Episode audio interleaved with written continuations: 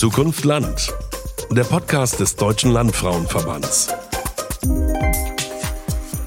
Herzlich willkommen. Schön, dass Sie wieder reinhören. Mein Name ist Jessica Witte-Winter und wir sprechen heute über Ehrenamt im Wandel, warum wir auf Freiwilligenarbeit angewiesen sind. Ich bin gern ehrenamtlich aktiv, weil ich für und mit anderen Landfrauen was bewegen kann. Zum Beispiel Kochen mit Kindern, das steht bei mir als nächstes auf dem Programm. Aber auch die weite Entfernung bei uns im Kreisverband gestaltet das schon mal schwierig, manche Events stattfinden zu lassen, einfach weil es zu weit voneinander entfernt ist. Mindestens eine Landfrau muss halt immer fahren sagt Marie Mönch-Tegeder. Sie ist junge Landfrau im Kreisverband Lingen. Als ehrenamtliche Bürgermeisterin habe ich genauso einen Fulltime-Job wie meine hauptamtlichen Bürgermeisterkolleginnen und Kollegen der größeren Städte und Gemeinden in Bayern. Aber leider ist hier die Besoldung ganz anders. Ich bekomme eine Aufwandsentschädigung, die vom Gemeinderat festgelegt wird. Ich habe keinen Urlaubsanspruch, bin schlechter abgesichert im Krankheits- oder Schwangerschaftsfall und das ist manchmal schon ganz schön ungerecht. Annika Popp war das. Sie ist erste Bürgermeisterin der Gemeinde Leupoldsgrün. Ehrenamt verbindet Menschen, besonders auf dem Land prägt es das Zusammenleben, doch der demografische und soziale Wandel wirkt sich auch auf das freiwillige Engagement aus. Die Forschungsgesellschaft für Gerontologie in Dortmund hat sich in ihrer neuesten Studie eben mit diesen Herausforderungen für ländliches Engagement beschäftigt, gemeinsam mit den Landfrauen. Wie sich das Ehrenamt in ländlichen Räumen verändert und wo Potenziale für zukunftsfähiges Engagement liegen, darüber Darüber sprechen wir heute mit Ursula Braunewell. Sie ist erste Vizepräsidentin des Deutschen Landfrauenverbandes und Britta Bertermann von der Forschungsgesellschaft für Gerontologie e.V. vom Institut für Gerontologie der TU Dortmund. Schönen guten Tag an Sie beide. Guten Tag. Guten Tag. Frau Braunewell, vielleicht können Sie kurz noch mal zusammenfassen, wozu brauchen wir überhaupt Ehrenamt und was genau ist Ehrenamt überhaupt? Ja, wozu brauchen wir Ehrenamt? Ich fange mal an mit, was genau ist Ehrenamt? Das ist schon sehr kompliziert ähm, und picke mir drei Definitionen raus. Politisches Ehrenamt in der Kommune, das, was wir gerade schon von der Bürgermeisterin gehört haben, verantwortlich für das Lenken und Leiten, dass eine Kommune auch läuft. Dann haben wir das verbandliche Ehrenamt, in dem ich mich auch befinde, mit dem, beim Deutschen Landfrauenverband. Und dann würde ich nur gerne noch das freiwillige Engagement erwähnen, also ein nicht vereinsgebundenes Ehrenamt.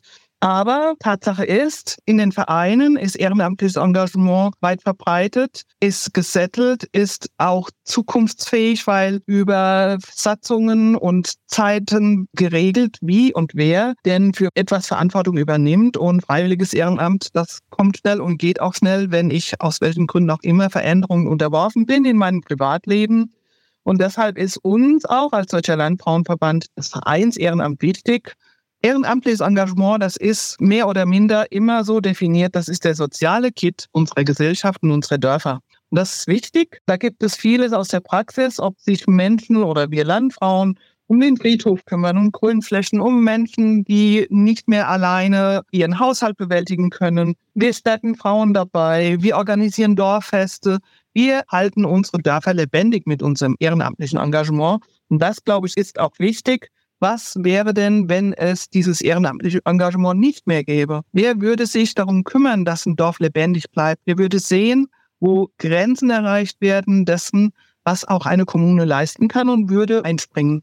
Und um genau herauszufinden, wo man vielleicht noch was verbessern kann, gibt es eben jetzt diese Studie. Frau Bertermann, wie kam es denn überhaupt dazu und wieso tatsächlich gemeinsam mit den Landfrauen? Ja, wir sind eines von elf Projekten, die das Bundesministerium für Ernährung und Landwirtschaft über die Forschungsmaßnahme Ehrenamtliches Engagement in ländlichen Räumen fördert. Und Hintergrund ist, dass insbesondere in ländlichen Regionen viele Vereine vor zentralen Herausforderungen stehen. Um jetzt einige zu nennen, wir sehen rückläufige Engagiertenzahlen bis hin zu Vereinsauflösungen.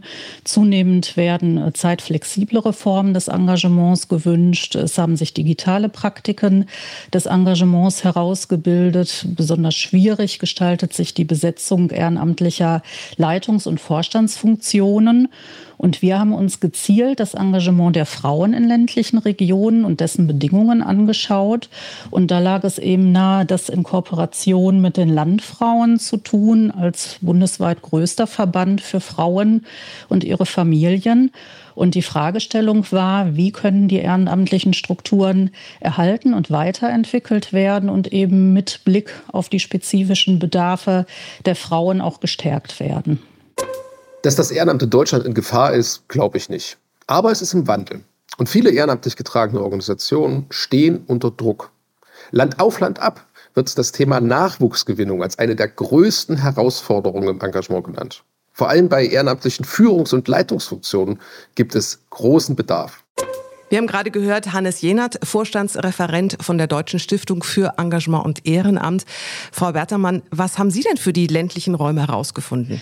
Ja, wir haben uns auch die Rahmenbedingungen und Erschwernisse des Engagements angeschaut. Wir haben eine äh, deutschlandweite Befragung der engagierten Landfrauen durchgeführt und die hat ergeben, dass die internen Rahmenbedingungen insgesamt recht positiv bewertet werden also beispielsweise die Anerkennung und Wertschätzung innerhalb der Landfrauenvereine und Verbände oder auch die Möglichkeiten der Fort- und Weiterbildung. Vergleichsweise schlecht beurteilt dagegen wären die infrastrukturellen Voraussetzungen des Engagements. Also es fehlt vielerorts an Räumlichkeiten. Häufig ist die technische und digitale Ausstattung nicht ausreichend. Viele befragte Frauen wünschen sich mehr Unterstützung durch Politik und durch die Kommune. Und die beiden zentralen Erschwernisse, die genannt werden, sind also zum einen der Nachwuchsmangel und zum anderen die Vereinbarkeit des Engagements mit anderen Aufgaben, also insbesondere Beruf und Sorgearbeit, sprich Haushalt, Kinderbetreuung, Pflege von Angehörigen. Hm. Frau Braune, weil so eine Studie ist ja immer, im Vorfeld denkt man sich einen Teil und dann gibt es aber Sachen, die einen doch sehr überraschen. Was war denn für Sie überraschend, beziehungsweise womit haben Sie nicht gerechnet? Also für mich überraschend war das wirklich positive Feedback, was wir intern an Beratungsleistungen, an Weiterbildungsmöglichkeiten innerhalb unseres Verbandes zur Verfügung stellen. Das hat mich sehr gefreut. Und was mich nicht überrascht hat, auch, das muss ich schon so sagen, das sind die strukturellen Rahmenbedingungen. Das ist einfach so auf dem Land. Da fehlt immer noch an Ecken schnelles Internet, da fehlt immer noch Mobilität. Das ist auch von Frau Mönch-Tegeter ja ganz klar gesagt worden. Eine muss immer fahren. Da fehlen Räumlichkeiten, die nicht mehr zur Verfügung stehen, um Vereinsarbeit wirklich auch gut zu gestalten vor Ort. Da fehlen uns auch teilweise die Hardware, die wir brauchen, um digitaler zu arbeiten. Ja, und die größte Barriere, die ich sehe, das ist einfach die Vereinbarkeit von Beruf, Familie und Ehrenamt mit all dem, was heute von uns erwartet wird. Je mehr berufstätige Frauen wir haben in unseren Reihen, desto komplizierter ist natürlich auch das Arbeiten und das Verantwortung übernehmen. Und daran müssen wir tatsächlich arbeiten. Für die Studie gab es Gespräche mit Ehrenamtlichen und wir hören mal, was eine Teilnehmerin zum Thema Mitglieder gesagt hat. Man sollte die Bedürfnisse der Vereine mit hoher Altersstruktur nicht außer Acht lassen. Ältere Vorsitzende fühlen sich abgehängt und verlieren den Anspruch, für Nachwuchs zu sorgen. Die Folge sind rückläufige Mitgliederzahlen und Vereinsauflösungen. Frau Braunewelle, inwieweit können Sie das denn bestätigen? Das kann ich schon bestätigen. Ja, das gibt es. Das ist auch ein großes Thema für uns, an dem wir arbeiten, auf allen Ebenen unseres Verbandes. Es ist wichtig, dass wir Jung und Alt zusammenbringen, dass wir fließende Generationenübergänge schaffen, sowohl in der Vereinsarbeit als auch in der Vorstandsarbeit. Denn das wird uns die Chance bieten, mit den Frauen und ihren Bedürfnissen und ihren Möglichkeiten tatsächlich zukunftsorientiert zu arbeiten. Landfrauenvereine und Verbände bieten aber auch unglaublich viel Potenzial für das Dorfleben. Aktuell liegt der Fokus sehr stark auf jungen Landfrauengruppen. Das ist eine wichtige Entwicklung. Doch ebenso wichtig ist die Altersgruppe ab circa 50 Jahren, wo die Kinder Flücke werden und sich Frauen neu orientieren möchten. Ja, die wichtige Altersgruppe ab 50 Jahren. Frau Bertermann, was ergab die Studie denn dazu? Ja, erstmal haben wir Engagementpotenziale deutlicher feststellen können. Also es gibt viele Frauen, die sich vorstellen können, ihr Engagement auszuweiten oder aber zumindest im jetzigen Umfang beizubehalten. Und wir haben auch einen Teil äh, von Frauen, die sich auch vorstellen können, grundsätzlich mehr Verantwortung, also Funktionen zu übernehmen, und zwar über alle Altersgruppen hinweg. Und eben auch bei den 60-Jährigen und Älteren. Das heißt, der Übergang in die Nacherwerbsphase zeigt sich auch als ein Auslöser und Anlass, ein Engagement aufzunehmen. Deshalb ist es wichtig, quasi jede Generation auch mit ihren Lebensphasen spezifischen Bedürfnissen und Bedarfen im Blick zu haben und zugleich diese Generationenvielfalt, die sich in den Vereinen bietet, auch zu nutzen, indem eben die Stärken der jeweiligen Generation auch zusammengeführt werden, beispielsweise durch Austausch, gemeinsame Veranstaltungen. Viele plädieren auch für altersgemischte Vorstände, denn wenn die Generationen gemeinsam an den Zukunftsfragen arbeiten und dabei ihre jeweiligen Perspektiven einbringen, dann ist das auch eine Chance für Vereine. Hm. Frau Braune, was tun denn die Landfrauen, um die Wertschätzung aller Mitglieder zu gewährleisten? Und wie arbeiten Sie an erfolgreicher Mitgliedergewinnung? Ja, das ist eines unserer ganz, ganz großen Themen. Wertschätzung ist wichtig. Das geht mit der Willkommenskultur los. Wie begrüße ich neue Mitglieder? Wie schaffe ich Möglichkeiten reinzuschnuppern in unsere Vereine? Da gibt es vielfältige Möglichkeiten und eine davon ist zum Beispiel eine Schnuppermitgliedschaft, aber auch wirklich jemanden willkommen heißen ankommen lassen. Wir haben neben der Initiative Junge Landfrauen, die natürlich momentan einen großen Raum einnimmt und der uns auch ganz wichtig ist, Räume, in denen sich junge Landfrauen miteinander treffen, aber auch dann auch den Übergang schaffen in die eigentlichen Landfrauenvereine, sich miteinander austauschen, generationenübergreifend leben und lernen. Da haben wir auch Auszeichnungen dafür. Das ist ganz besonders wichtig, denn Ehrenamt lebt von Wertschätzung und einer wahrgenommenen Auszeichnung. Das ist zum einen die Landfrau des Jahres. Das ist eine Auszeichnung, die wir alle zwei Jahre am Deutschen Landfrauentag mit einer großen Kulisse von 3000 zu 5000 Frauen vergeben wo wir die Landfrau auszeichnen oder die Landfrauen, sind immer drei, die dann auch besonders kreativ und innovativ Mitglieder werben und binden. Natürlich gibt es die Marke Landfrau. Es ist eine goldene Biene, die ich in diesem Jahr bekommen durfte für ehrenamtliches Engagement auf diversen Ebenen. Und es ist natürlich auch die große Gemeinschaft, mit der wir werben und die tatsächlich für uns wichtig ist. Über 400.000 Frauen bundesweit. Gemeinsam sind wir stark und gemeinsam sind wir ein Sprachrohr und wir können stolz darauf sein, wer wir sind als Landfrauen. Und auch das müssen wir den Frauen einfach vermitteln auf allen Kanälen, die wir haben. Ja, wir haben Annika Popp, die wir eingangs schon mal gehört haben, gefragt, warum sie trotz der Hürden ehrenamtlich als Bürgermeisterin aktiv ist. Ich bin unheimlich gern ehrenamtlich aktiv und daher auch unheimlich gern ehrenamtliche Bürgermeisterin weil es das Größte für mich ist, wenn man Menschen helfen kann, sei es mit einem kleinen Anruf und einem Anliegen, was sofort gelöst werden kann und den Menschen im Alltag viel Erleichterung bringt, oder wenn man auch große Erfolge durch Hartnäckigkeit, ja, und Kompetenz und Überzeugungskraft eben auch erreichen kann.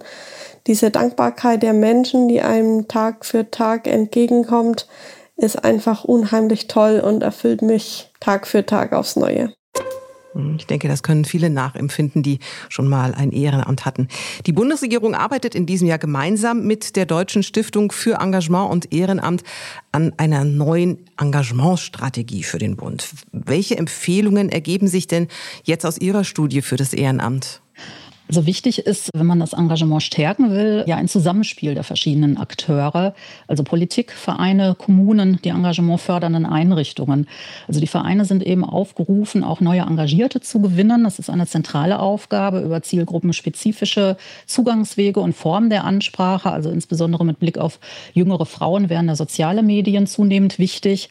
Sie sollten verschiedene Arten des Engagements bereitstellen, eben auch Möglichkeiten für kurzfristige und spontane Einsätze mit digitalen Formaten experimentieren und sie weiterentwickeln und auch Vorstandsarbeit so gestalten, dass also mehr Arbeits- und Verantwortungsteilung möglich ist, also beispielsweise über Vorsitzenden-Teams, Amtszeiten verkürzen.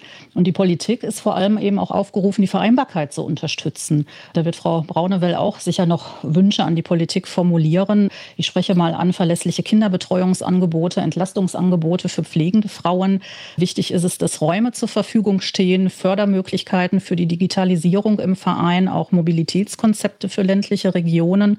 Und insgesamt muss es eben ja Unterstützung und Beratungsangebote geben für die Engagierten, also zum Beispiel auch in bürokratischen Fragen und Fragen des Vereinsrechts. Es braucht also ja, flächendeckend lokale und regionale Anlaufstellen mit Hauptamt, die eben die Engagierten unterstützen und auch die Vernetzung der Vereine voranbringen und diesen Prozess moderieren und koordinieren und dabei auch örtliche und regionale Bedarfe aufgreifen. Und ganz wichtig ist eben auch, dass die Kommunen auch das Engagement ihrer Vereine als Beitrag zur lokalen Infrastruktur begreifen und auch eine kommunale Engagementförderung umsetzen, sei es indem sie Geräte zur Verfügung stellen oder Informationen. Frau Braunewell, was können Sie da noch hinzufügen? Ja, Frau Beitermann hat schon sehr, sehr viel gesagt. Aber tatsächlich unsere wesentliche Forderung ist wirklich, die Vereinbarkeit von Familie, Beruf und Ehrenamt zu stärken. Da führt kein Weg dran vorbei und da ist Politik gefragt. Da geht es um Freistellungsregeln, da geht es um Bildungsurlaub. Das ist eine Ländersache. Ich weiß, nicht ganz einfach, aber nicht jeder Weiterbildungsträger ist in jedem Bundesland anerkannt. Das macht es schwierig für Landfrauen, wirklich auch gut weiterzukommen. Wir wünschen uns eine Gleichstellung, was das Steuerrecht angeht, was die Freibeträge angeht, zwischen der Ehrenamtspauschale und der Übungsleiterpauschale. Das ist kein Wunsch, sondern eine Forderung der deutschen Landfrauen. Wir fordern schon sehr lange, dass auch Rentenanwaltschaften für ehrenamtliches Engagement ab einer bestimmten Größe möglich werden und steter Tropfen wird den Stein hüllen. Wir lassen da nicht locker aber natürlich auch, was Frau Beitermann gesagt hat, Qualifizierungsangebote. Wir arbeiten in der Deutschen Stiftung für Engagement und Ehrenamt im Fachbeirat Struktur mit und arbeiten auch dafür, dass wirklich regionale Büros entstehen, wo ich mich auch als Verein hinwenden kann, wo ich nicht das Rad immer neu erfinden muss und wo mir geholfen wird, wo Bürokratie abgebaut wird wo wir von dieser elenden Datenschutzgrundverordnung, und ich nehme dieses Wort jetzt in den Mund, wirklich wegkommen. Das ist so kompliziert und das macht so viel Frust und nimmt so viel Engagement, Mut von Vereinen wirklich auf ganz lokaler Ebene. Und das sehen wir nicht nur bei Landfrauen, das sehen wir bundesweit in Organisationen, dass einfach vor Ort die Vereine damit überfordert sind mit all dem, was gut gemeint ist und wirklich hilft, aber wo wenig Hilfe dann vor Ort ankommt. Und das muss sich ändern. Daran müssen wir arbeiten. Das muss die neue Engagementstrategie des Bundes auch wirklich leisten. Wir haben uns umgehört. Eine Welt ohne Ehrenamt. Was würde fehlen? Ich würde sagen, dass Lesepatinnen und Nachhilfelehrerinnen im Bereich Bildungsförderung fehlen würden. Naja, es gibt ja im Seniorenheim Menschen, die ehrenamtlich Zeit mit älteren Personen verbringen. Die würden dann wegfallen. Unterstützung und Hilfe für Menschen, die nach Deutschland flüchten mussten. Ja, zum Beispiel beim Tierschutz kann ich mir die Arbeit in Tierheimen ohne die ehrenamtlichen Mitarbeiter nicht vorstellen. Es würden zum Beispiel die Freiwilligen bei Stadtfesten, Konzerten oder auch Sportevents fehlen. Beispielsweise Nachbarschaftshilfe, also Hilfe für Menschen, die Unterstützung benötigen, wie bei Einkäufen oder Reparaturen. Angebote für Kinder und Jugendliche. Jetzt ganz konkret im Sommer ganz viele Jugendfreizeiten finden statt. Es gibt eine ehrenamtliche Einrichtung, die komplett wegfallen würde, und das ist die Tafel. Zusammengefasst, das Ehrenamt hält wirklich in all seinen Facetten unsere Gesellschaft zusammen und unterstützt bestehende Institutionen.